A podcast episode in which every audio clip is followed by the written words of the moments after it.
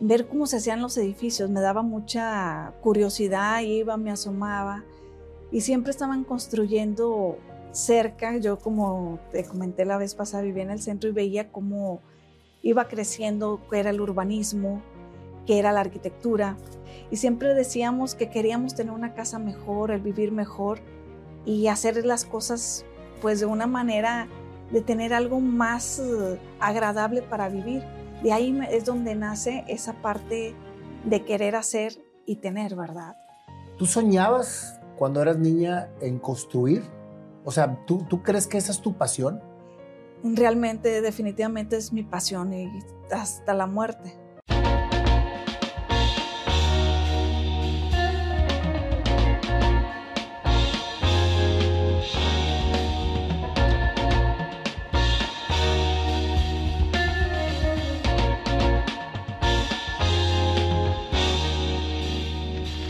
Bianca, bienvenida nuevamente. Nos quedamos cortos con la primera entrevista y la verdad es que después de que platicamos me dieron muchas ganas de volverte a entrevistar porque hubo muchas cosas que no tocamos ese día. Son pocas las entrevistas que han tenido segunda parte dentro de todas las entrevistas que hemos hecho y una de las que me interesaba mucho tener es contigo. Hola, ¿cómo estás? Muy bien, gracias. Bienvenido otra vez aquí al programa.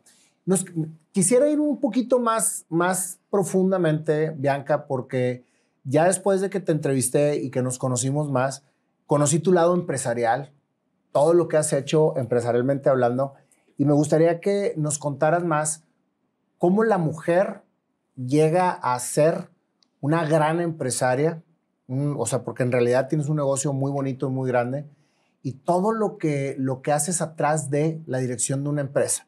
Pero para llegar a eso, quiero ahondar un poquito más en Bianca, Bianca López, ¿sí?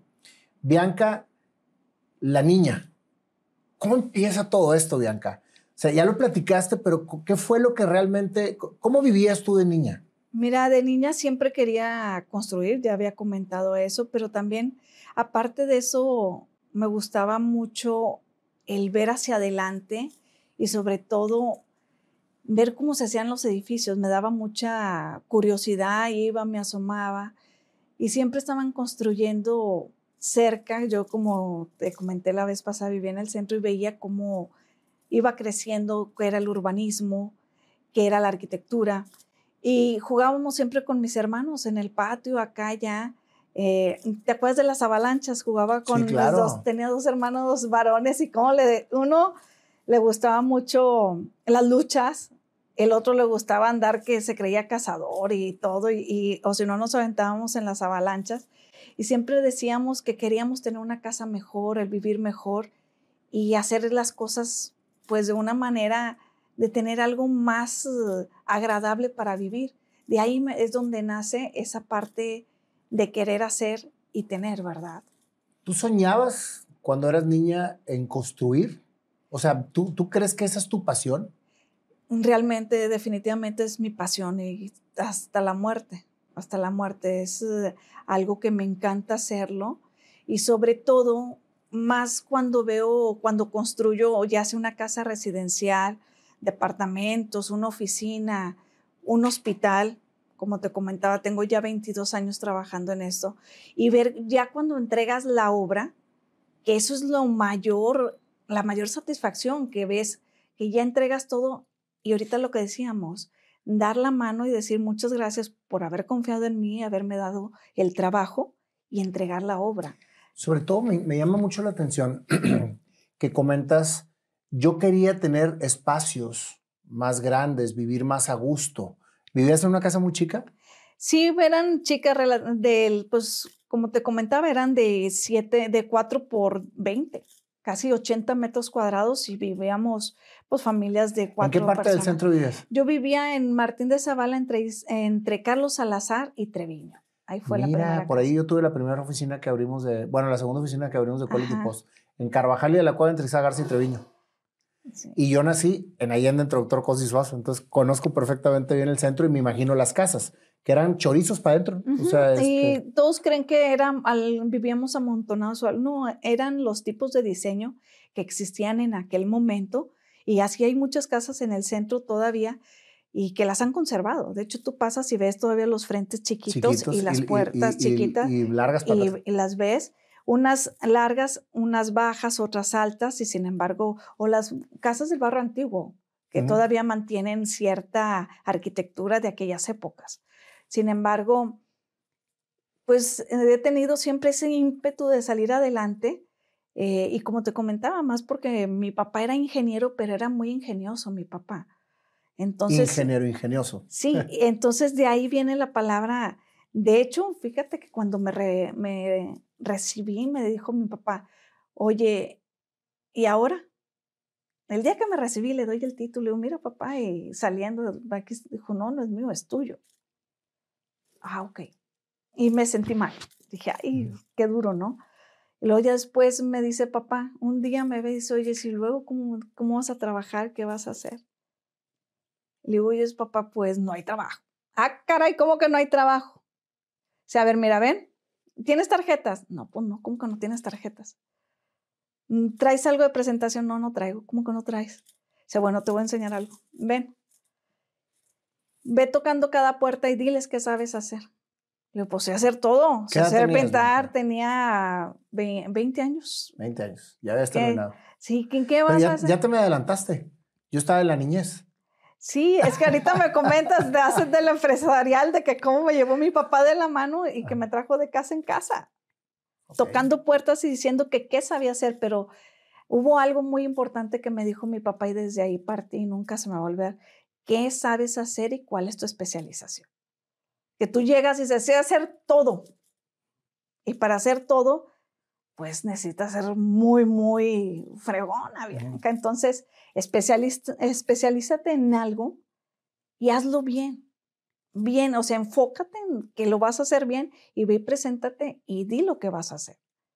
Y nunca se me olvidó eso, entonces desde entonces busqué el cómo hacer bien mi trabajo, cómo construir y cómo llevar a cabo, hablando de la parte empresarial, lo que es la empresa, el negocio, el, comercio, porque todo eso implica el hacer un negocio. Definitivo. Porque a final de cuentas hacemos un producto que tenemos que entregar al cliente. Sí, pero aquí yo creo que lo vas aprendiendo con el tiempo, la parte teórica, pero la parte pasional, la parte que tú traías desde niña, esa niña que quería construir, que se fijaba cómo estaban hechos los edificios, que te la pasabas preguntando, como me dijiste en la primera entrevista. Eso para mí es bien importante porque esa es precisamente la base de lo que te va abriendo precisamente el camino para hacer bien las cosas. Pues tú dices, oye, yo me gradúo. Te gradúas y no eres especialista en nada. Tienes la teoría para hacer todo, pero te vas especializando. Pero cuando traes una pasión desde niña y cuando la vas desarrollando, la vas expresando, ¿nunca te bulearon tus amigos? Uy, cómo no, y hasta la fecha, hasta la fecha, ¿cómo me hacen bullying? Fíjate que no te comenté, la vez pasada yo hablé de la secundaria y me brinqué a la preparatoria en la entrevista pasada. Y en la infancia tú sabes que yo era, iba caminando y me caía mucho. Y mi mamá me mandó poner unos aparatos ortopédicos de esos que llevaban un cinto y un cable como los de Forrest Gump. De veras. Claro, entonces, híjole, pues imagínate, en la primaria se burlaban de mí, todo, claro, los traje un año y ya me compuse y mira, siempre dando con tacón y todo, y quien me conoce, pero son cosas que te hacen más fuerte. Y claro que también, no nada más de esa parte, después, cuando quería salir adelante, pues se burlaban o porque iba a ir a, a otra universidad que decíamos que de las popó y luego después cuando iba de viaje también, me daba cuenta que mis amigos que sí tenían recursos no buscaban oportunidad para salir a viajar y yo que no los tenía, me iba. Y, eran los que se burlaban de mí. Y sobre todo porque, eh, por eso te, te, hice la pregunta, porque cuando una, cuando una persona tiene una visión y está precisamente emocionado, lo platicas. Dices, yo quiero ser constructora, yo quiero este, ver cómo se hizo ese edificio. Y la gente se burla porque dice, ¿para qué quieres hacer eso? Y era lo que me platicabas. Y hasta la fecha, hasta la fecha sigo diciendo, voy a hacer, voy a desarrollar esto, voy a seguir haciendo y sobre todo es increíble, pero sigue sucediendo. Pero ya uno con más madurez lo toma de diferente manera. Y como siempre lo he dicho, vamos como los caballos hacia adelante y enfocados hacia donde voy, porque si escucho la opinión de los demás, no voy a hacer nada. Sí, porque muchas veces eso es lo que hace la gente, se, burla de los sueños de las personas que los ven convencidos, porque realmente lo están, lo están soñando y lo están haciendo. De hecho, hace poco me dijeron, fíjate, que vieron la entrevista y me dijeron, ah, ahora quieres ser coach o qué vas a hacer. Y sin embargo... Eres coach. Soy, lo puedo hacer y tengo la preparación, porque como consultora y fui presidenta de la Cámara de Consultoría, soy mentora, asesor y consejero, pero bajo una metodología y bajo una certificación. Pero sí, y quien me lo dijo, yo nada más escuché. Yo creo que estamos rodeados de personas que nos están poniendo regularmente ese tipo de bloqueos, que hay dos maneras de tomarlo. Si le haces caso y te enrolas con ese, con con ese comentario, pues nunca vas a hacer nada. O dices tú, yo tengo la preparación, creo en mí, lo estoy haciendo y lo voy a lograr. Lo que digan o dejen de decir, no me importa. O no, más bien, no me daña y no me hace cambiar mi rumbo. ¿verdad? Y te lo enfatizo porque muchas veces, y más, una mujer en terrenos donde está dominado regularmente por hombres, es más complicado. Y el tener ese convencimiento y esa creencia en ti, Bianca, es lo que te hace ser quien eres. Sí, lo que me encanta es precisamente que se ha valorado mi trabajo cuando estoy con puros hombres, cuando ya empezamos a hablar en tema y el lenguaje técnico. Eso es muy bonito, porque ya cuando empiezas a hablar con los arquitectos o ingenieros, que abres un plano, desde ahí ya empiezan a ver la perspectiva y lo que conoces y sabes. Y más después cuando te ven que estás trabajando en el campo. Entonces, eso es algo muy, muy padre porque lo que está en papel se va a algo real y cuando se termina la obra y que estamos hombres y mujeres, es algo fascinante el entregar algo y que reconozcan que ahí estuvimos también hasta el final. Claro. Entonces, eso es algo muy, muy importante dentro de... Y que te da mucha satisfacción, porque, está, porque ahí es donde tú misma dices, lo que realmente estoy haciendo está valiendo la pena. Exacto. Está dando un resultado. Estoy siendo congruente de lo que digo a lo que hago. Sí, tener la suficiente coherencia y, y tener los pies sobre la tierra y esa humildad para aceptar también cuando están bien las cosas, cuando no, y el buscar también ayuda, en todos los aspectos para que sucedan las cosas y que se hagan como se tienen que hacer. Claro. Tus padres eh, ah, fallecieron los dos. Así es. ¿Cómo tomaste tú eso? Porque eras muy apegada a tu papá, ¿no? Híjole, mi papá, pues me pudo mucho porque para mí era, pues, la imagen poderosa, el que me cuidaba, eh, la imagen paterna moral, económica económica, la seguridad económica, que si se me ofrecía algo, sabía que ahí estaba mi papá. Muere mi papá y fue un choque tremendo. ¿Qué edad tenías cuando murió? Eh, 19. Ok, ¿ya te habías graduado? Sí. me, me, gradué eh, cumpliendo casi 20 años. Es que estuve en la UR, ya ves que la UR es por tetramestres. Sí o a lo mejor también no lo traigo tan enfocado porque fue algo que me pudo mucho. Ahorita venía platicando precisamente que me pudo mucho cuando lo enterramos a papá, que no me la creía. Todavía ya cuando lo enterramos lo veía y lo veía, decía como un hombre para mí tan espectacular, un hombre tan bueno, un hombre, pues lo máximo, ¿no? Que era mi padre y no, no, no me daba creencia de que cómo ya estaba enterrado y que ya se había acabado todo, o sea, un ser humano, que es cuando me encuentro con la primera vez de la muerte, ¿verdad? Que dices tú, ay, caray. Eh, ¿Tu mamá falleció después? Mamá muere después, eh, mamá muere ahora en el 2015, pero eh, mamá fue muy doloroso el acompañamiento que llevé con ella. Mamá murió de cáncer de colon. De los más agresivos pero, eh, y pues no nos habíamos dado cuenta, pero de todos sus síntomas y todo, a pesar de que iba periódicamente al médico y todo, pero para mí ese fue el dolor más grande. E, ese era mi miedo, si tú me preguntas cuál era mi miedo en la vida, era ver en un féretro a mi mamá, verla a través de un cristal en esa caja tan fea, era algo muy, muy fuerte para mí, lo sigue siendo. Eh, pero sin embargo, ese acompañamiento que llevé con mi mamá, toda su enfermedad, el platicar con ella, y lo que extraño mucho, ¿sabes qué es? Sentarme precisamente en las tardes con ella a platicar, después de las cinco o seis que terminaba, tenía esa costumbre de ir con mi mamá a platicar, estar con ella. Eh, éramos de mucho contacto, beso, abrazo, venir, ir por el pan. Entonces, eh, platicar. ¿Tus papás siguieron viviendo en el centro? Sí, así es. Entonces, era muy folclórica, también a mi mamá le gustaba tener su música, cantaba, le gustaba mucho cantar, tocar la guitarra y era una persona muy alegre, mamá. Y sí, claro que fue el dolor más grande que he tenido en mi vida. Y hasta más que con tu papá. Sí, era una conexión muy grande que tenía con ella. Con ella, eh, porque fue el motor para hacer muchas cosas y todo lo que hacía, eh, lo hacía precisamente para darle pues mejor calidad de vida para mi mamá. Eh, y, y, sí, me dolió mucho. Y me sigue doliendo porque la extraño mucho, fíjate, pasa el tiempo. Terminaste, terminaste realizándote tú como persona y ella te vio realizada. Sí, inclusive en el libro, antes hice dos libros y en el primer libro le dedico a ella una poesía.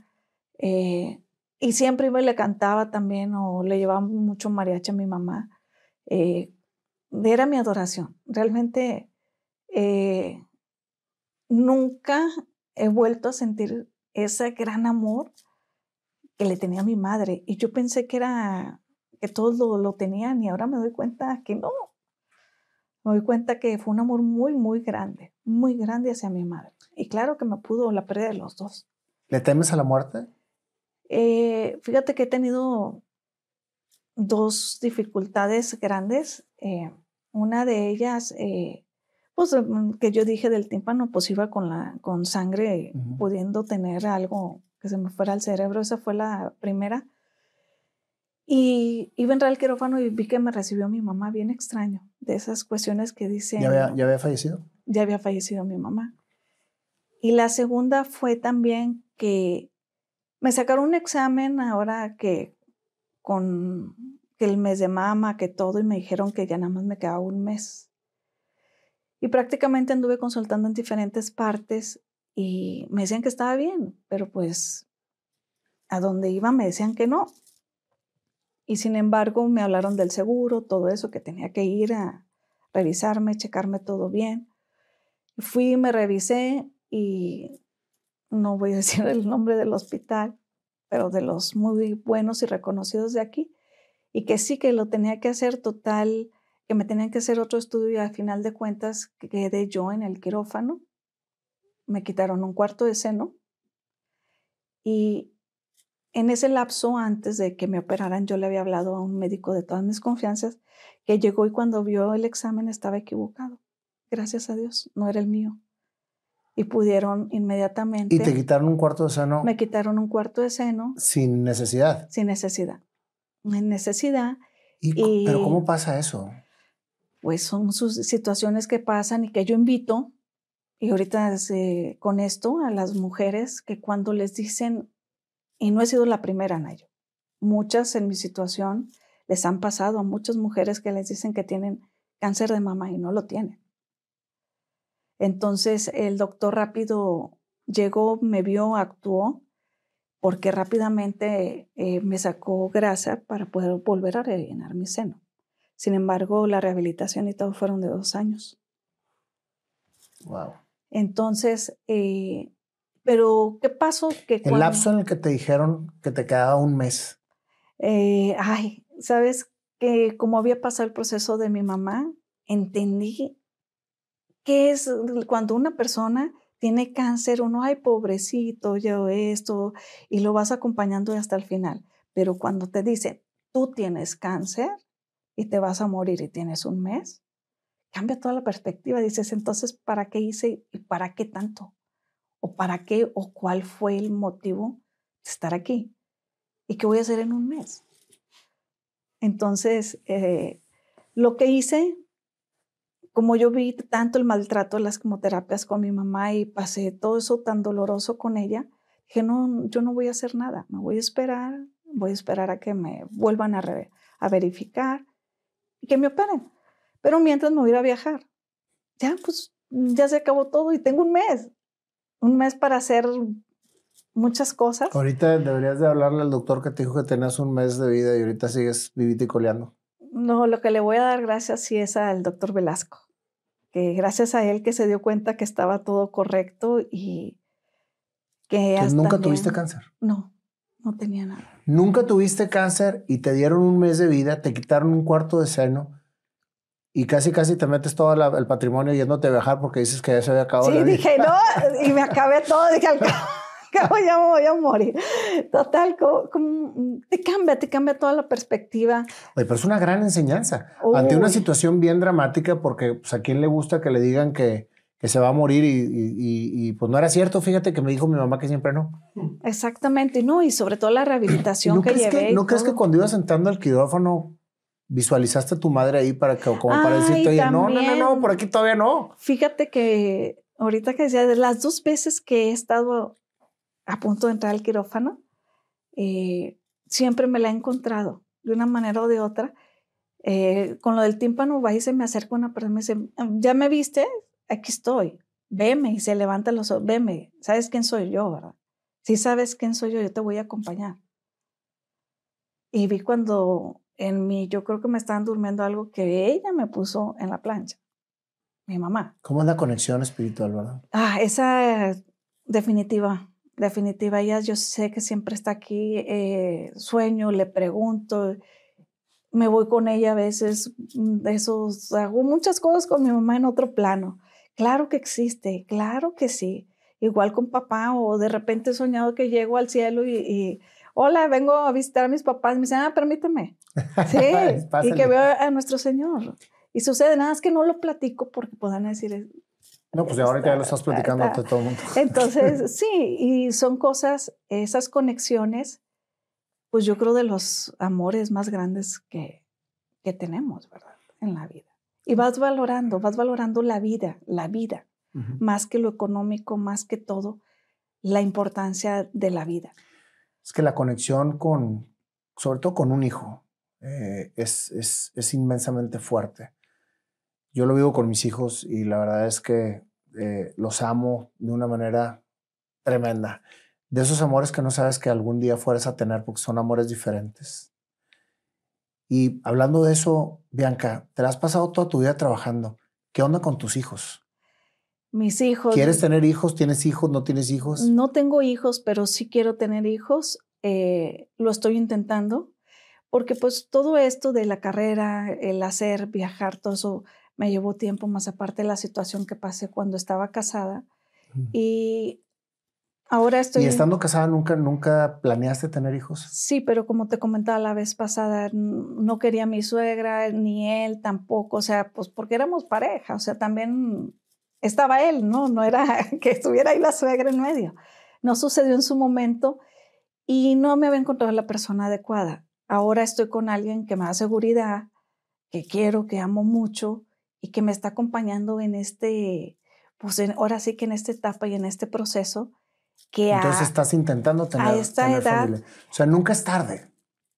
No, pero sobre todo hay que tener fe, tenacidad y, y creer en Dios, porque he estado en varios procedimientos también que no son fáciles, de in vitro, ahorita lo que te comentaba, la parte de, de todo lo que conlleva esa parte de ir primero el médico, la medicación, que funcione realmente pues toda la parte de los óvulos, hacer el in vitro, escoger un buen donador, o sea, nos te va llevando y cuando también voy a hablar de ese tema, cuando pasa que hacen la transferencia precisamente para hacer ese tipo de cuestiones en el in vitro y que no sucede, es un duelo, Nayo, porque estás esperando con mucha con mucha fe, esperanza, y nos ha tocado y hemos tenido que ser fuertes y aguantar eso de que, ¿sabes qué? Pues no, esta vez no ocurrió.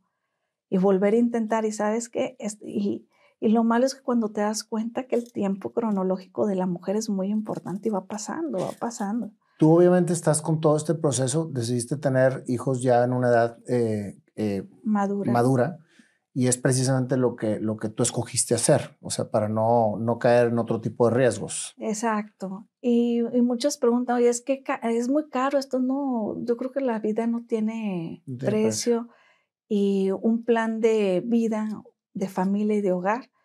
Y no importa, ahorita voy a decir la preferencia ni con quién estés, sino el apoyo y que te amen. Eso es porque llevar y a cabo ese tipo de proyectos es de mucho amor, mucho amor, mucha comprensión y sobre todo un acompañamiento mutuo. Porque pues sí, el intentar, y no es de que es una, dos, son a veces años y cuesta moralmente, emocionalmente y la decepción de que, híjole, estás y tienes que esperar. Es un que esperar. Entonces yo también invito a todas aquellas mujeres que no se rindan, que luchen y que, porque yo lo voy a hacer hasta el final. Yo creo que esa va a ser mi obra más grande. Hmm, qué bonito. Tener un hijo o hija. Yo creo, porque tengo mucho que transmitirles, enseñarles y mostrarles el qué hay que construir afuera. Hay mucho que hacer. Dentro de los sueños que tuviste de niña, ¿siempre soñaste con ser mamá? Siempre siempre, pero no se me había dado por una cosa, por otra. Y sin embargo, pues lo estoy haciendo ahorita. No voy a quitar el dedo del renglón. A esta etapa de tu vida, Bianca, has escrito tres libros. Construiste tu empresa. Trabajaste en muchas empresas. ¿Crees que tus sueños están completos? No, todavía no.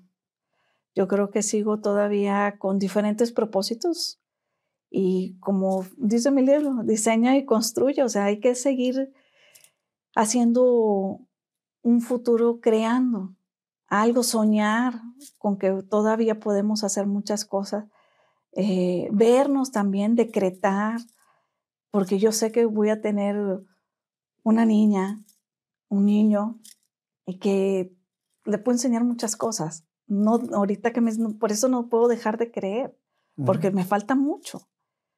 Y aparte todavía me falta hacer mi parte de en, empresarial, pues toda la desarrolladora que quiero, eh, los hoteles. ¿Hace cuánto que empezaste tu empresa? Hace 22 años ya. ¿Y antes de tu empresa, en, cuánto, en qué lugares trabajaste? Fíjate que trabajé en Cemex. En Cemex, fue, fue toda una escuela donde aprendí precisamente todos los hormigones, los concretos, los tipos de concretos que hay.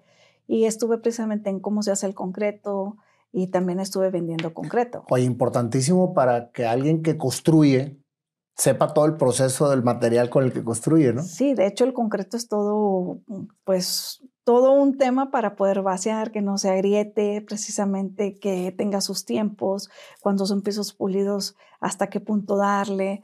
Es todo un tema. Igual, como yo te decía, hay un sinfín de, de concretos según a las necesidades del cliente.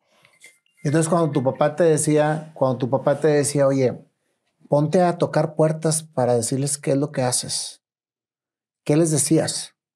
Porque pues acabas de graduarte. Sí, me, daba pena porque me decía, papá, párate, diles qué sabes hacer.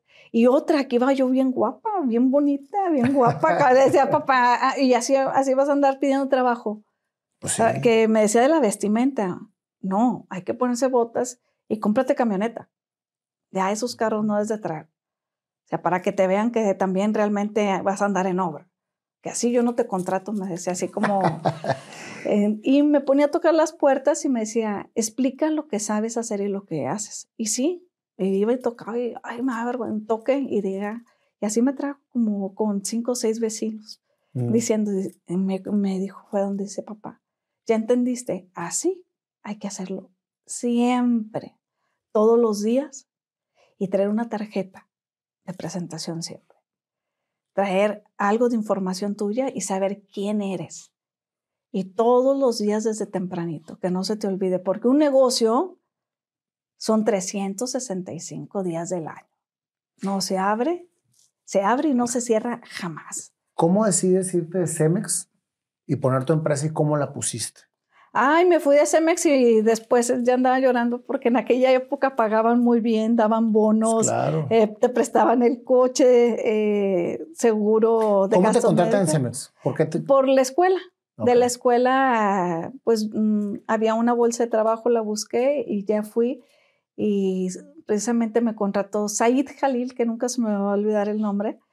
eh, y él ve y dice, ah, caray, están muy jóvenes, pero bueno, ya nos da trabajo. Entramos a trabajar a Cemex Concretos, a vender concreto. Y pues fue una escuela porque ¿Cuántos años estuviste ahí? Ahí no estuve poco, estuve como ya el último año que tenía que salir de la, de la universidad, pero nos llevaban mucho a la escuela de vendedores que ellos tenían en Chipinque.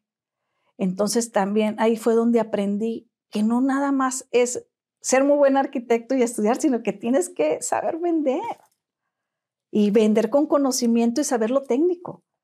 Si no, no vendes. Y, y ahí cada lunes había junta que si no habías vendido concreto, Bye. así como Big Brother, cepillado, o sea, bye, sí, o sea, no vendiste, no cumpliste con tu meta, vámonos. Entonces todo eso me fue eh, haciendo más de pensar que todo eso era un conjunto. No es porque también se hace el mejor o algo, sino que es a final de cuentas, y nunca, no, no nos lo dicen en la universidad, que hay que ser comerciante también de tu carrera Claro. porque afuera está muy difícil.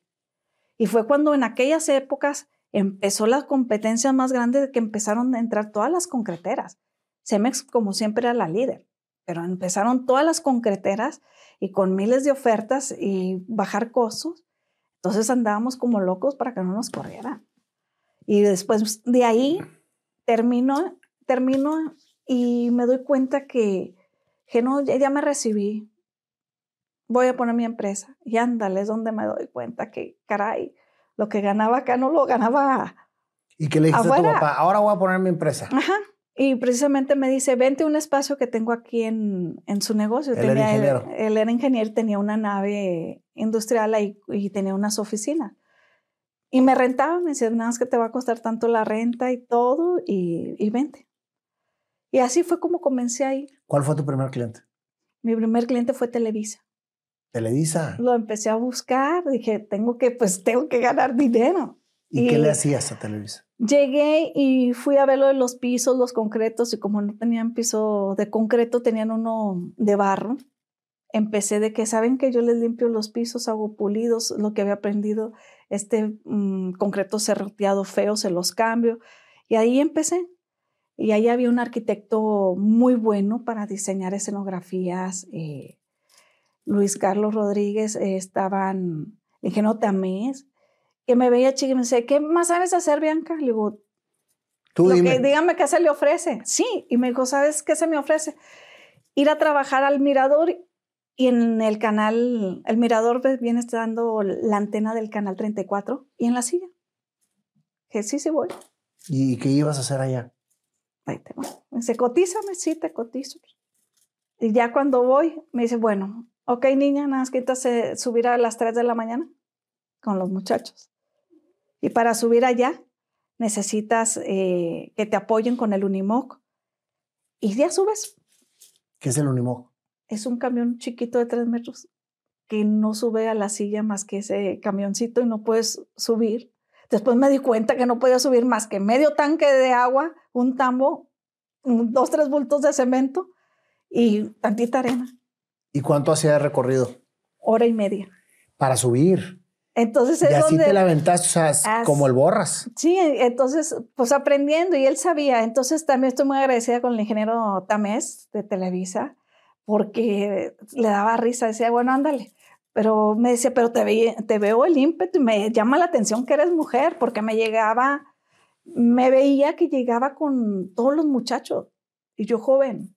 Y, tú, Y- y los muchachos trabajaban para ti. Ya trabajaban para mí y subían conmigo. Ahí iban conmigo tanto a la silla como ¿Y acá por en qué el a las 3 de la mañana? Porque es a la hora que se movían ellos y que era subir. Tenían sus horarios para subir, para bajar. O hay días que se quedaba cierta gente y te- se tiene que quedar ahí en el cerro y otros bajan, otros suben. Entonces ahí empecé a trabajarle a Televisa. Ahí luego empecé con las remodelaciones. ¿Qué hacías en las antenas?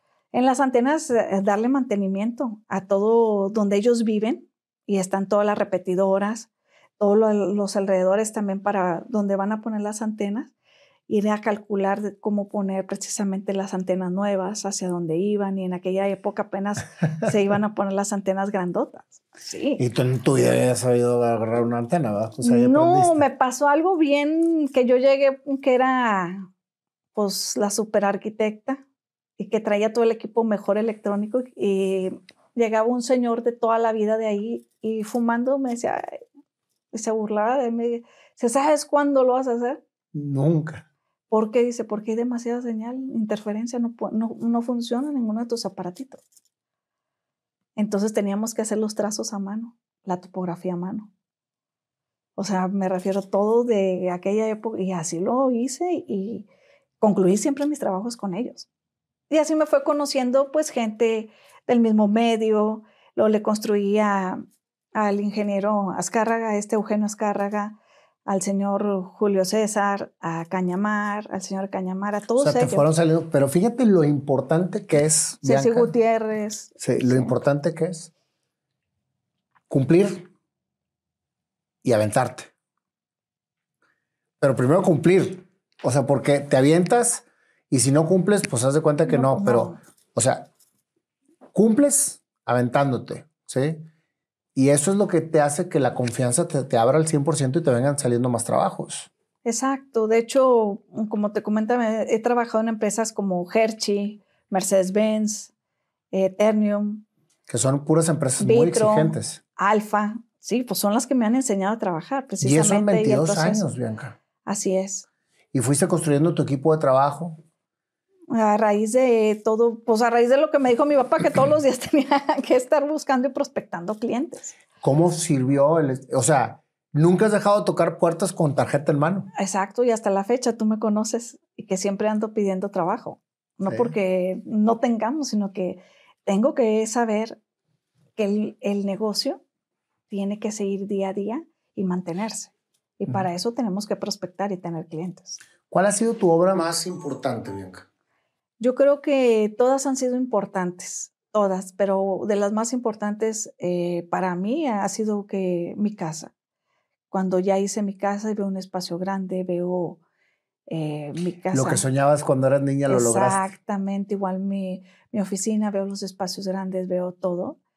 Eh, entonces todo eso yo creo que son de las cosas que he logrado y me he propuesto. Y no necesariamente son las obras más grandes que has hecho, sino que es la más importante. Es, es, la más importante. Grandes, pues he hecho muchas como naves industriales, le he trabajado a FINSA, eh, al Grupo Jomar, precisamente el Cedis, he trabajado para pues Hospital San José, Muguerza, le he hecho varios proyectos, eh, el Hotel W también de México, ¿verdad?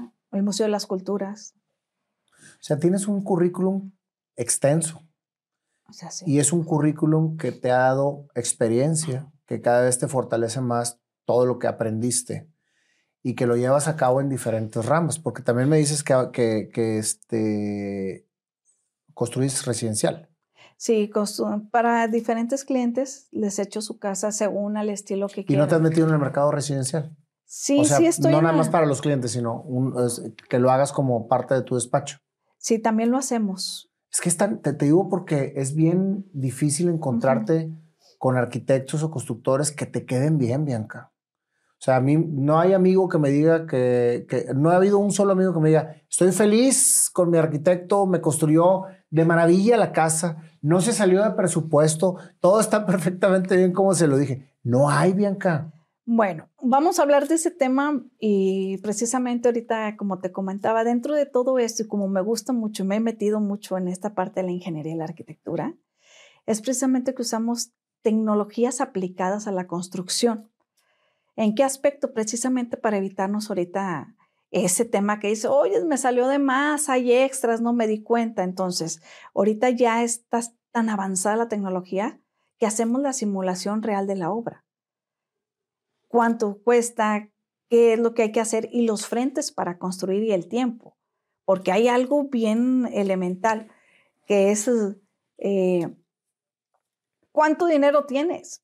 Que me vayas a pagar también. Y eso se lo digo al cliente. Es que empezando por ahí, Bianca, porque si el arquitecto dice, a ver, ¿cuál es tu presupuesto? No, pues 10 pesos o mil pesos. Entonces te voy a hacer un proyecto para mil pesos y te voy a explicar lo que incluye.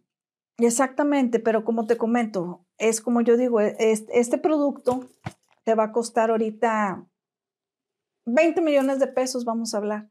Y no me voy a salir de ahí, pero déjame, hago bien mi parte de diseño, mi parte estructural, todo lo que conlleva antes para no salirte precisamente con algo diferente. Ya si le sumas tú algo, ya es problema tuyo. Ya es problema tuyo, pero es, al final de cuentas, es un producto terminado que yo debo de saber el costo.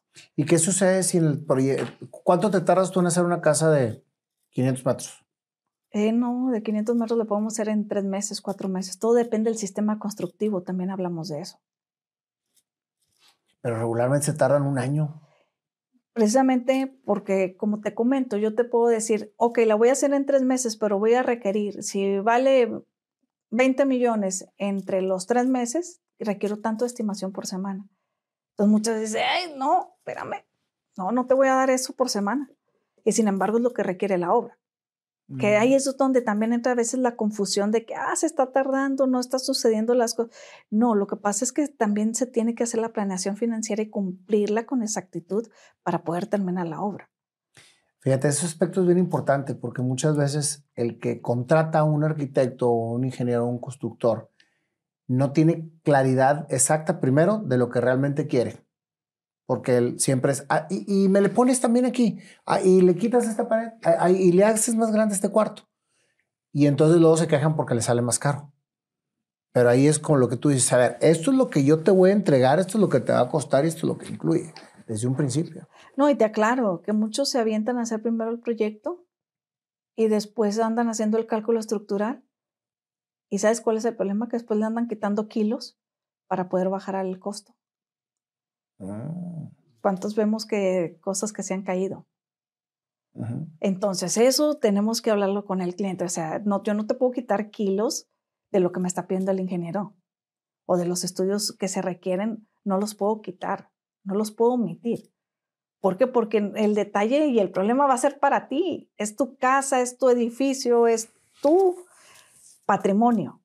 Y eso también tenemos que, como responsabilidad de los arquitectos, explicárselo al cliente. Eres un cliente que te tenemos que decir es un proyecto, es un anteproyecto, un proyecto, proyecto ejecutivo, las cuestiones de los estudios preliminares que tenemos que hacer y nos vamos ya a la obra. Que me imagino que todo ese proceso es lo que haces regularmente con obras grandes, tipo edificios, naves industriales, plantas, y eso lo estás entonces implementando también en casa hogar, en residencias. Exactamente. O sea, qué padre, porque así tienes la experiencia de lo grande, llevado a lo comercial, a lo, a, lo, chico, ¿no? Así es, y ahorita hablábamos del precio unitario. El precio unitario todo depende también de los tipos de acabados, pero no está peleado el precio unitario con el buen gusto. Entonces hay que abrirse también. Muchas veces el cliente no se abre por todo esto que ha pasado con el mercado. Y sin embargo, es algo muy real el que hay veces que no terminan sus casas. Y yo eso se me hace falta de ética, que llega, no, pues que no, no la terminé. Como dices tú, me peleé con el arquitecto, con el ingeniero. Pero también existe el que no paga. Ah, no, es que no, no pago ya. Porque hay muchos sistemas en la obra.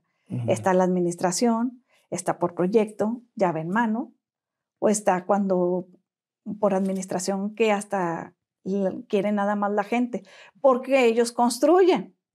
Eso también hay otra parte que hay muchos que no, yo no necesito arquitecto, ni ingeniero, ni nada, yo construyo que me los traigan, es por administración y yo lo hago.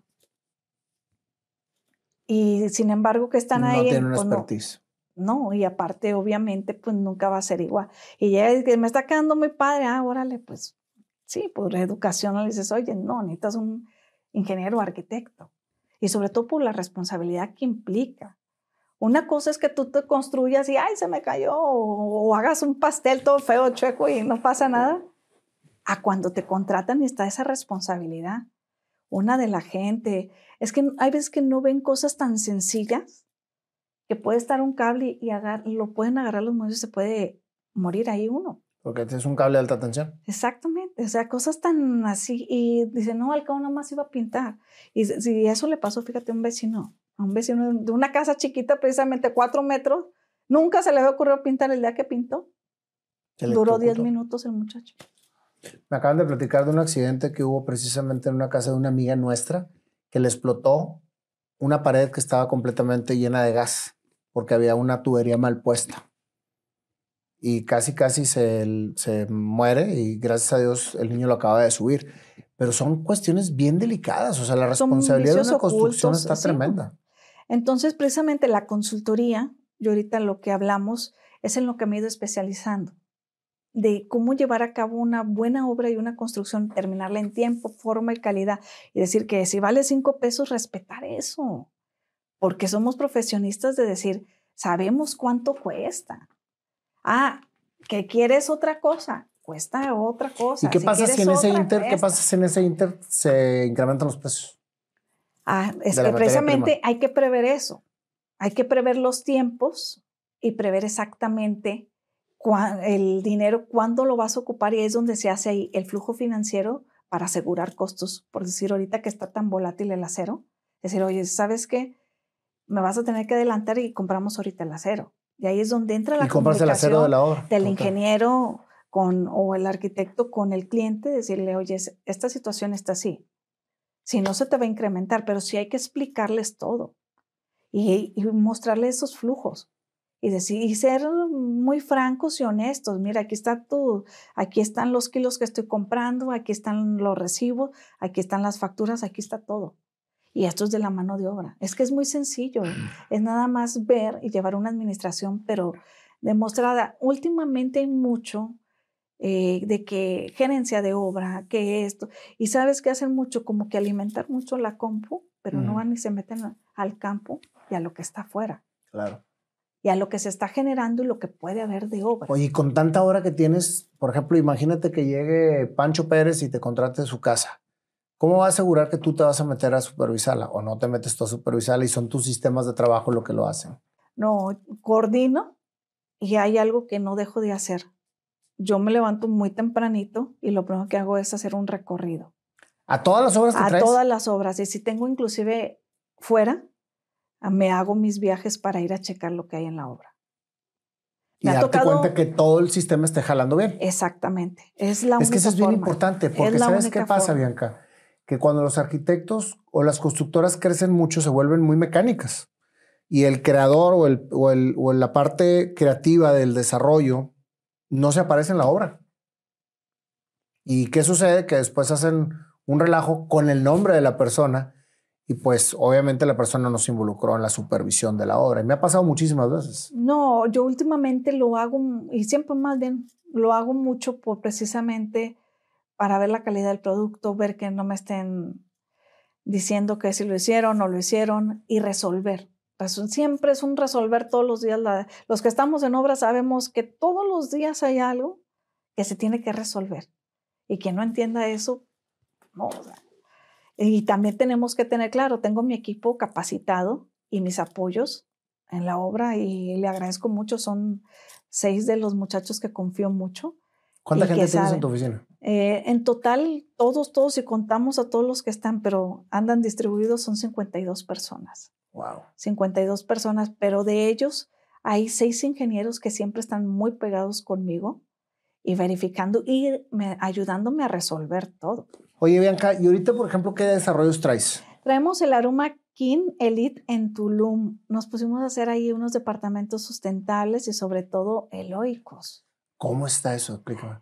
Pues con toda la tecnología eh, estamos acoplando sobre todo que sea giratorio el edificio. Entonces somos de los primeros que vamos a hacer aquí en México en un edificio giratorio. Un edificio giratorio, o sea, van a girar los departamentos. ¿o cómo Exactamente, y genera energía y también mm, va cambiando pues la vista de donde está el edificio. Es algo que ya Foster, por decir, había empezado mm, a diseñar allá por Nueva York y todo. Y nosotros aquí en México vamos a ser los primeros en hacer ese edificio. Pues está increíble. Así es. ¿Y dónde podemos ver los renders? O, Está en YouTube precisamente. Ah, está en YouTube. Está en YouTube en nuestro canal, precisamente todos los desarrollos, cómo está, cuánto cuestan, eh, los planos arquitectónicos ya están ahí.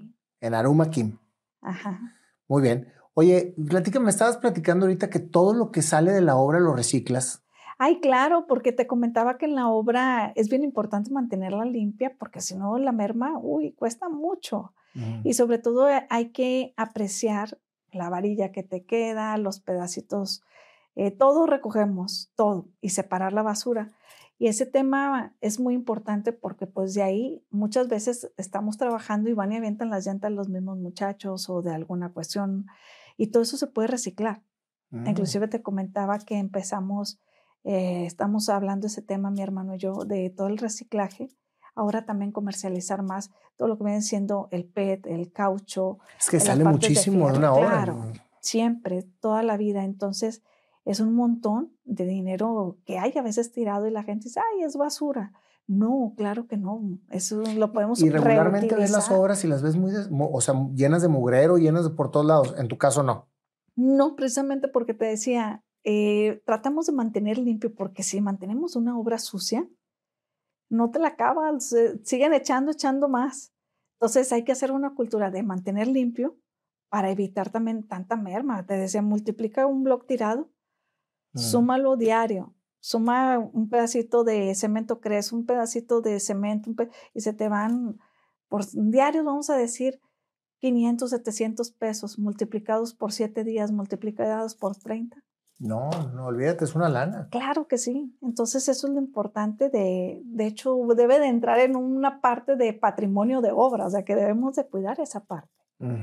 ¿Por qué? Porque también después, como dices tú, ay, le faltó al arquitecto, al ingeniero, que no salió. No, es que van y tiran de más a veces los muchachos, que les quedó tantito es que cemento. Con, toda esa, eh, con toda esa experiencia que te ha dado, tantas construcciones y desarrollos, Bianca, y ahora que te estás metiendo ya a lo residencial, es, que, que, ya está, que ya me lo habías platicado, que estás en que forma. Es el que hay que más cuidar, sobre todo la merma. es que ahí se va demasiado. Claro, y le cuesta al cliente.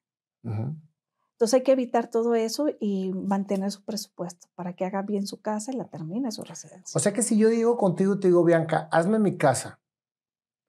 Tengo tanto. ¿Tú te acoplas a lo que yo tengo? Claro. Y no te sales de ahí y me entregas una casa. Exacto. Y si no se puede, me dices, no se va a poder con esto y más, ah, le vas a tener que ponerte tanto, tanto. Pero dejas claro bien, bien, bien qué es lo que vas a entregar con el monto que te estoy ofreciendo. Porque sabes que mucha gente se espera a tener un monto muy grande completo porque le cotizaron un dineral. Y pues con este tipo de soluciones, oye, pues tengo, ¿qué me alcanza con esto? ¿Qué puedo hacer con esto? Exactamente, y sobre todo para ver los tiempos, ver el desarrollo y ver qué materiales proponer para ese presupuesto. Y como te vuelvo a comentar, no está peleado el presupuesto con el buen gusto. Tú tienes un máster, ¿verdad? O sea, hiciste, ¿qué, eh, ¿en qué te especializaste? Me he especializado todo en gerencia de empresas, de cómo manejar una empresa y es adaptarla a la gerencia de obra. De hecho, ah, quiero hacer un libro precisamente de eso para hacerlo un poquito más sencillo. Ahorita el tema que estoy hablando de la obra, que la obra es muy sencilla y muy noble de llevar si la haces bien desde inicio. Ahora no es algo nuevo que estoy inventando, eso nos lo dicen desde la escuela. Pero ahorita últimamente sacan todos algo y dicen, míralo bien printes. Ya no te pago un plano, ¿por qué? Porque aquí lo traigo ya el plano. Un proyecto ejecutivo, no, tampoco, ¿para qué te lo pago? Mm. Si ya está.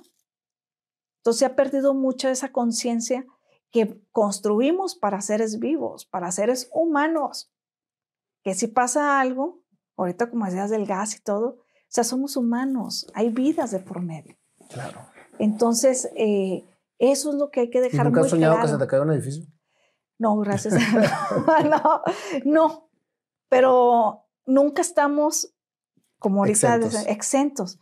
Y más ahorita con los climas y todo, porque ahorita que hablas de eso, claro que nos han pasado situaciones difíciles, que cuando ah, estamos haciendo estructura o algo y están todos los aires, tenemos que correr o hablar por, baja los muchachos y que nadie esté arriba, porque puede pasar algo.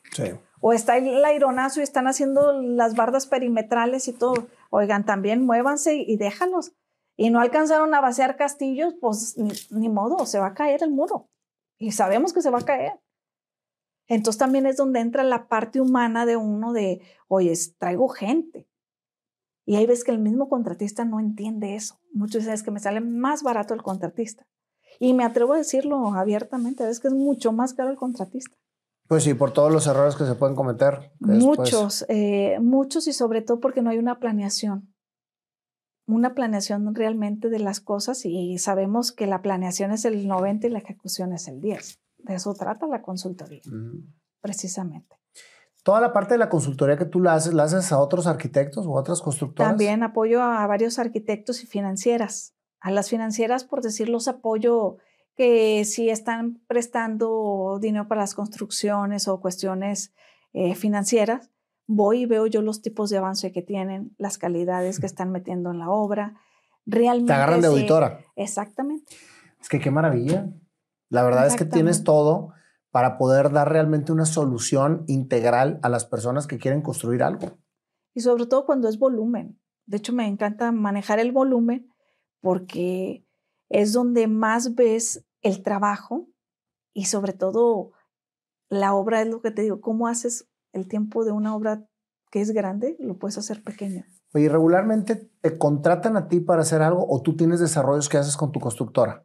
Las dos cosas. Me contratan a mí directamente y como yo te decía, tengo el mercado residencial, eh, naves industriales, que es la parte estructural, le trabajamos hospitales, eh, le trabajo también a tiendas como Chedraui. ¿A gobierno le has trabajado? A gobierno, fíjate que he trabajado indirectamente. Le he trabajado indirectamente porque nunca gano los concursos. sí me meto, pero nunca gano y no, no me da pena decirlo, por una cosa o por otra. Eh, ojalá ahora que nos considere el, el gobernador, ¿verdad? sobre todo para tecnología. Oye, ¿Carreteras también construyes? Sí, sobre todo ahorita que acabas de hablar de, sí, asfalto, todo eso de en concreto, precisamente por el uso del concreto. Eh, es bien importante ahorita una ciudad robotizada, que se llama urbótica, y falta mucho. Y esa, sabes que ahorramos un chorro de energía al tenerla ya automatizada. Mm y podemos generar energía también. O sea, son temas muy, muy interesantes y muy importantes que podemos uh, sacarles todo ese jugo precisamente, pero con las personas capacitadas y bajo una consultoría real de cómo precisamente hacer una ciudad inteligente, porque ya viene el tema de la conectividad muy fuerte, igual de los robots y todo. Y no es que venga ya, ya la estamos viviendo, ya está todo conectado ya todo está conectado, todo que el celular, que la estufa, que el... o sea, ya la conectividad cada vez es más día a día un ahora, no es un futuro, es ya el ahora. Claro. Bianca, ¿y te han dejado de pagar, por ejemplo? Y te lo pregunto porque son los problemas triviales que uno como hombre tiene. Siendo mujer, Sí, sí me han dejado de pagar, pero tenemos precisamente, por eso he llevado eh, esas He estudiado en IDESA de diferentes eh, diplomados y todo en gerencia de, cómo cobrar, solución a empresas. El... Es que es bien complicado, de repente se le atora la canica al que te contrata y luego cómo le haces. Entonces he aprendido pues, cómo vamos a negociar, qué negociar y ver, no perder ambas partes, al final de cuentas. Y por lo mismo estudié mediación. También. Sí, por pues, ¿Cuántos estudios tienes, mujer? Pues es que no dejo de prepararme porque tengo esa, esa hambre de seguir haciendo y yo creo que lo que me ha defendido en la vida ha sido el estudio. Mm. El estudio, la educación y, ahorita que platicamos el, vocabulario también, no puedo llegar, eh, es increíble, ¿no? O sea, esa parte es la que me ha defendido. Eh, más, y la vez pasada yo le decía, más que el dinero, más que todo, es, lo más importante es la relación el que te conozcan y el realmente comunicarte de una manera sana y con respeto, que se ha perdido mucho. Eh, a mí me dicen mucho que porque hablo de usted. Mm, yo, precisamente, te vivo diciendo que me hables de tú. Y a mí se me hace algo que lo traigo aprendido pues de siempre, que me decían respeta a tus mayores. Y me gusta Gracias, me estás diciendo vigilia. No, no, no. me, me, dicen respeta a tus mayores, escucha, es que antes eso era muy común, escuchar a mayores ver sus experiencias y que te platicaran. Claro. Y yo creo que esa parte se ha perdido sin embargo era como una biblioteca humana, ¿no? El hablar con ellos. Sí, no, no, es, es enriquecedor, tremendo. No, es que yo creo que sin perder el respeto siempre puedes, puedes dirigirte a una persona de la forma en que te sientas más cómoda y hacer que la persona también se sienta cómoda. Sí, pero más sobre todo más como mujer, también para marcar siempre esa, ese espacio. Y, pero sí, mm, por eso tengo esa, siempre esa... Costumbre, buena costumbre. De seguir estudiando, seguir viendo qué busco. Eh, y vuelvo a lo mismo, de ahí que todavía se siguen riendo que para qué dicen que para qué estudio si es el negocio mío, si no voy a trabajar en ninguna empresa, que si ya me estoy haciendo viejilla, que para qué. Sí, de verdad, o sea, y sin embargo, pues no, no dejas de estudiar. Oye, ¿y tus hermanos? Ay, mis hermanos los adoro mucho, pues son bien, híjole, los dos. Uno se dedica, fíjate, a hacer estructuras, es muy bueno y es muy inteligente. ¿Y trabaja para ti o no? No, no, no. Cada quien ellos tienen su negocio. Eh, uno se dedica a la compra y venta de carros, que ese es muy vivo también y, súper comerciante. Ese es uh, súper comerciante. Ok. Y tiene muchas niñas, precisamente. Tuvo muchas niñas. Él tiene una, dos, seis niñas tiene. Seis niñas, seis, seis, hijas. Yo, yo, pensé que tenía muchas niñas porque era muy mujeriego. No, cinco niñas y un niño tiene. Ándale. Y de hecho tiene un niño muy talentoso que está jugando en la sub-20 de los Rayados.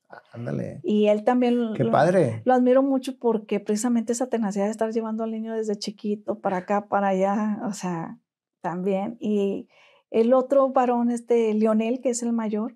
Única mujer tú. Única mujer. Eh, sí, pero siempre hemos, sabes que mamá nos, nos dejó siempre eso de estar juntos los tres. Si no nos buscamos para una cosa, nos buscamos y nos hablamos a diario. Y siempre nos estamos buscando o estamos peleando por algo, porque siempre tenemos que estar peleando. o si no, ahí estamos siempre juntos. Pero sí, cada quien ha hecho su camino y sus negocios. Eh, nunca he dependido yo de ellos ni ellos de mí. Y se han abierto también camino. El mayor eh, hace estructuras, es muy inteligente, muy sentimental también y siempre también anda en otros medios. ¿Tú también eres sentimental? Eh, sí, pero trato de, de, cobijar siempre como a los demás y en este caso que no tengo a mis papás, pues a mis hermanos, porque yo los veo, nada más les pasa algo y ya nada más oigo, eight, eight, porque no, no, llegan y no creas que son de que, oye hermano, pues no, ¿verdad? Son hombres. Ya nada más los veo que andan dando vueltas o que me dicen, vamos a comer, ¿no? O pasó esto. Bueno, ya los escucho y a todo, pero sí, adoro a mis hermanos, adoro a, mis dos hermanos, que ahí van también trabajando, trabajando y, como siempre también me respetan mucho en todo, en todo, en todo absolutamente. Platícame de tus libros. Tengo tres libros. Uno es el, este que decimos siempre, que es el Diseña y Construye tu éxito, donde hablo mucho de la energía y el, del cómo, De la energía y qué hacemos precisamente y cuál es eh, esa pasión que tenemos y cómo irla buscando, buscando, buscando hasta encontrarla.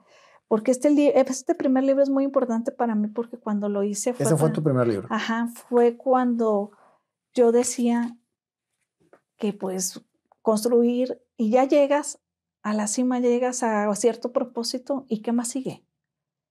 E inclusive en una vez estando en una conferencia de Robert Kiyosaki y Darren Wicks. Pregunté y estaba arriba y me dijeron, me bajaron mejor. ¿Por qué? Porque estaba entrando en confusión con todo. Dije, no, es que ¿qué más va a pasar? Si existe el 1, el 2, el 3, ¿qué más? Claro. Entonces ya fue cuando me di cuenta que se seguía más, más y te vas proponiendo haciendo más metas, pero conforme a lo que tú quieres, crees y conforme a esa madurez que va obteniendo uno y que hay veces también que hay que deshacerse absolutamente de todo para volver a empezar y resurgir. Que cuesta trabajo y, también lo hice Pero en yo creo momento. Que, yo creo que las mayores experiencias y el mayor crecimiento suceden precisamente en las épocas de más sufrimiento. Sí, pues son las cuestiones que nos hacen crecer y, hacer más fuerte. Definitivamente. Yo estuve leyendo tu libro y me llamó la atención esta parte que me voy a permitir leer, que se llama Acto de Fe.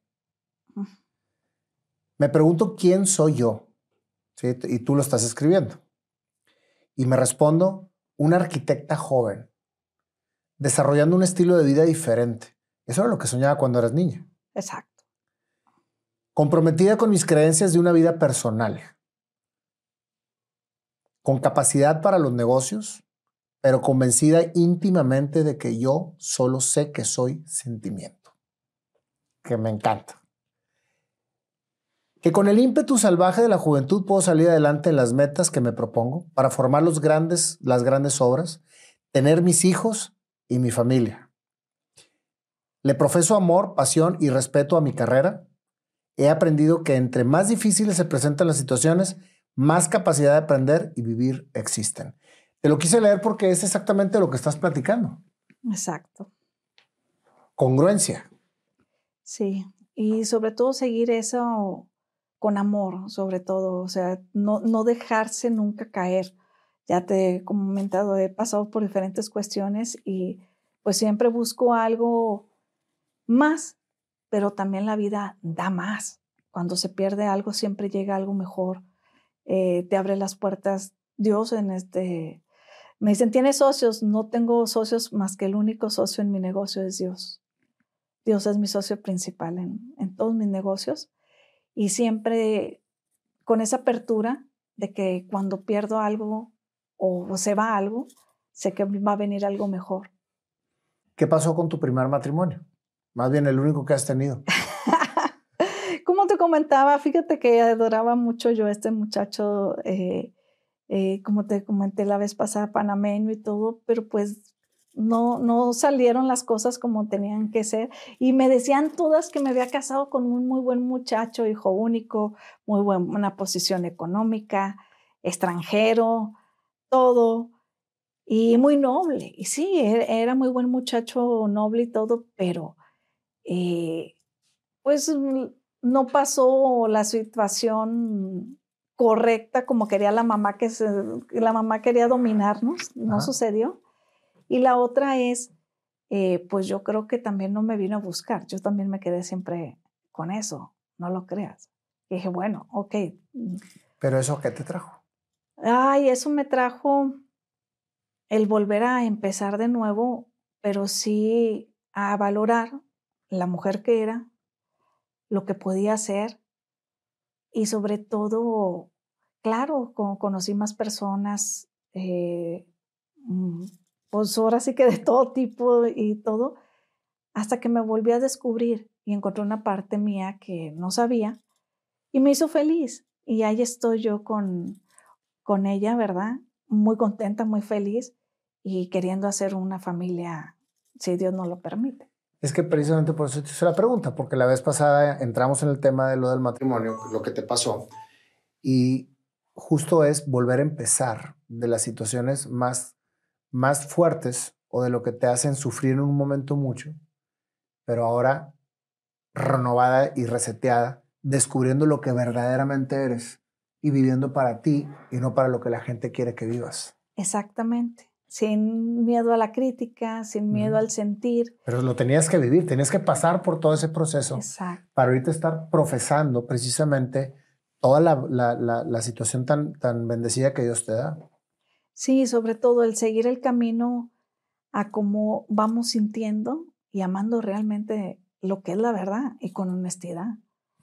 Oye, ¿cómo se llama tu empresa, Bianca? No te pregunté. Es Corporativo Construction and Design Lab SADCB. Construction and Design Lab, es López Bianca SADCB. Ok. Y de ellas, pues está Diamante Lab, están otras empresas, ¿verdad? Pero Todos con Lab. Eh, sí. Así es. Bianca, ¿algo más que quieras platicarme de, tu vida? Porque no me quiero quedar otra vez con, con como que a medias. Pues enfocarnos, enfocarnos, lo que yo te decía, decirle a los jóvenes que se enfoquen y busquen. De hecho, que busquen su camino, pero que viajen también. Ese es un consejo siempre, que viajen. ¿Y los que no pueden viajar? No, que se vayan, aunque sea aquí a, donde sea, a donde sea pensar. Mm, ahora sí que no es el hecho también de irse tan lejos, sino es de pensar. Desconectarse de su día a día, salirse de su Desconectarse y conectarse con ellos mismos para descubrir y lejos de pagar a veces miles de terapias, miles, es a veces ese encuentro de la realidad con uno mismo, que no, no hay aceptación, tienes miedo a ver la, tu realidad. Entonces es muy importante y hablar con la verdad, porque hay familias que me ha tocado Eh, la vez pasada estábamos platicando que veo que se conflicta y ya se quedan calladas y herméticas. Y no, y no pasó nada. nada y no Eh. arreglaron nada. Pero- y ahorita pero- que me pero- hablabas de mis hermanos, acá viene el, me- sí, que tú, que yo, todo, ¿verdad? pero se nos decimos las verdades y todos dicen que estamos locos, porque al rato andamos, hermana, te amo, hermano, te amo. Qué hermoso. Entonces, yo creo que tienen que suceder ese tipo de situaciones para poder realmente ser honestos, ser reales. Y lo ven sus hijos que dicen, ay, nada más nos ven a los tres. Es más, mis cuñadas y mis, ay, ya se van a pelear esto. Y de verdad que se hacen a un lado y nos dejan a los tres como si fuera un ruedo. y ya nos enojamos, se va el otro, regresamos y ya para, el- no duramos ni 24 horas y ya nos estamos llamando. Y yo creo que eso es un legado que dejó mi mamá. Definitivo. Porque mamá era como tipo lucha, decía muchas, muchas palabras de esas señoras de que huélanse, son hermanos. Ujú. O nos vamos ahí, nada más van a estar ustedes. Entonces, eh, yo creo que eso mi mamá no lo dejó muy, muy, muy bien claro. Y hasta para los negocios, si se ofrece algo, a alguien se le ofrece algo, Ahí están al pie No, del cañón. sí. Ámense entre los hermanos. y nos apóyense. ayudamos o a ver qué hay. Claro que también criticamos porque, ay, pero ¿cómo este va a andar así? No, pues tú, ¿qué hiciste? Típico, ¿verdad? Entre los hermanos. Pero esta esa parte y sobre todo la empresarial que trabajamos, yo también a ver cómo los recomiendo el otro a mí y así vamos viendo también que no existe esa parte que no, yo tengo más, tú, que, que hay veces que también existe. Eso entre nosotros En vez de, ser, de tener competencias, son solidarios entre ustedes. Ajá, así es. O hay veces que yo los, sabes que los aterrizo mucho. Fíjate que nunca, ay, a ver, ahora que digan esto, me vean. los aterrizo mucho, pero dicen, ah, yo conozco a este, el otro, pa-". por eso. ¿Hiciste negocio sí o no? ¿Es tu amigo sí o no? Punto. Que si no, no es tu amigo. No, pero me va a dar, cha-". no, no, no. Y yo hay veces que los veo muy, no, no, no, es sí o es no, porque si ya te dijo, ya te mintió, ya, y es tu amigo, pues no es tu amigo. Y si te ve apurado, si te ve, tampoco te está ayudando. O sea, no, no, pero es que al otro se, no. Así que pon los pies sobre la tierra, ve lo que tienes y ya no voltees más. A ver, vamos a ver cómo le hacemos. Y siempre yo les comento eso, y hay que vivir a nuestra medida, a nuestra economía, e sin dejar de seguir haciendo para hacer más. Y si tenemos que meternos a veces en detalles, broncas, de todo hay, eh, mm, como yo te comenté, he tenido económicas y todo, tampoco tener vergüenza de decir, oye, estoy pasando por esto. Sí, es válido y es Eh, crecimiento. y aparte pedir ayuda, porque también en cuestiones legales uno va aprendiendo, porque también cuántas veces me he equivocado y cuántas veces me han comido viva también. Es que son temas que nadie dice o le da pena, no. Y sobre todo en cuestiones financieras va aprendiendo uno. La única forma de aprender lo financiero y aprender eso es con los sopapos que te pasan en la vida. Con los sopapos. Tenía años de no escuchar esa palabra. Sí, nada más. Cállese o le doy un sopapo. Sí, o un pambazo, es la única, y que te pase a ti en, eh, ¿cómo se llama? En, en carne viva, ¿verdad? O sea, y, Ay, Bianquita, pues la, la verdad es que yo quiero construir contigo. Pues aquí estamos. Oye, Bianca, me, me comentabas que tenías un podcast. Ah, claro, un podcast que se llama Arquitectura del Alma. Ay, qué padre. ¿De qué se trata? Se trata precisamente de cuestiones arquitectónicas, hablamos un poco de energía y diferentes temas relacionados ya más a la arquitectura. Ok, er- eh, energía en la arquitectura. Energía y, y combinada con la arquitectura.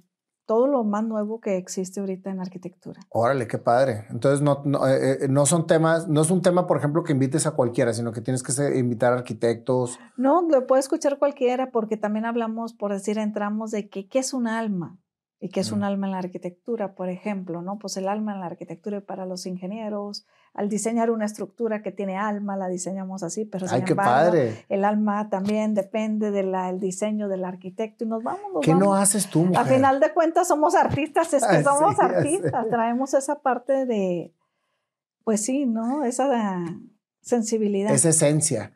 Oye, ¿y de, de domótica? De domótica tenemos una Porque escuela de es- negocios y Ajá. certificación. De hecho, me apoya mucho la ingeniero Maribel Pacheco, ella está en México y es del colegio de domótica, vemos cómo se hacen robots, todo eso. Entonces, las certificaciones en la parte de domótica. Y son los únicos, ¿verdad? Que dan certificaciones, según me eh, platicabas. de hecho, sí, porque tenemos precisamente la, la, sede en México, donde se da todo eso y es donde te digo que viene el tema de la conectividad, eh, pues todo, todo lo más nuevo en, tecnología. qué padre. Pues ahí les vamos a poner en dónde te pueden encontrar, en todas estas redes, porque son muchas. Así es. ahí, ahí para que las anoten.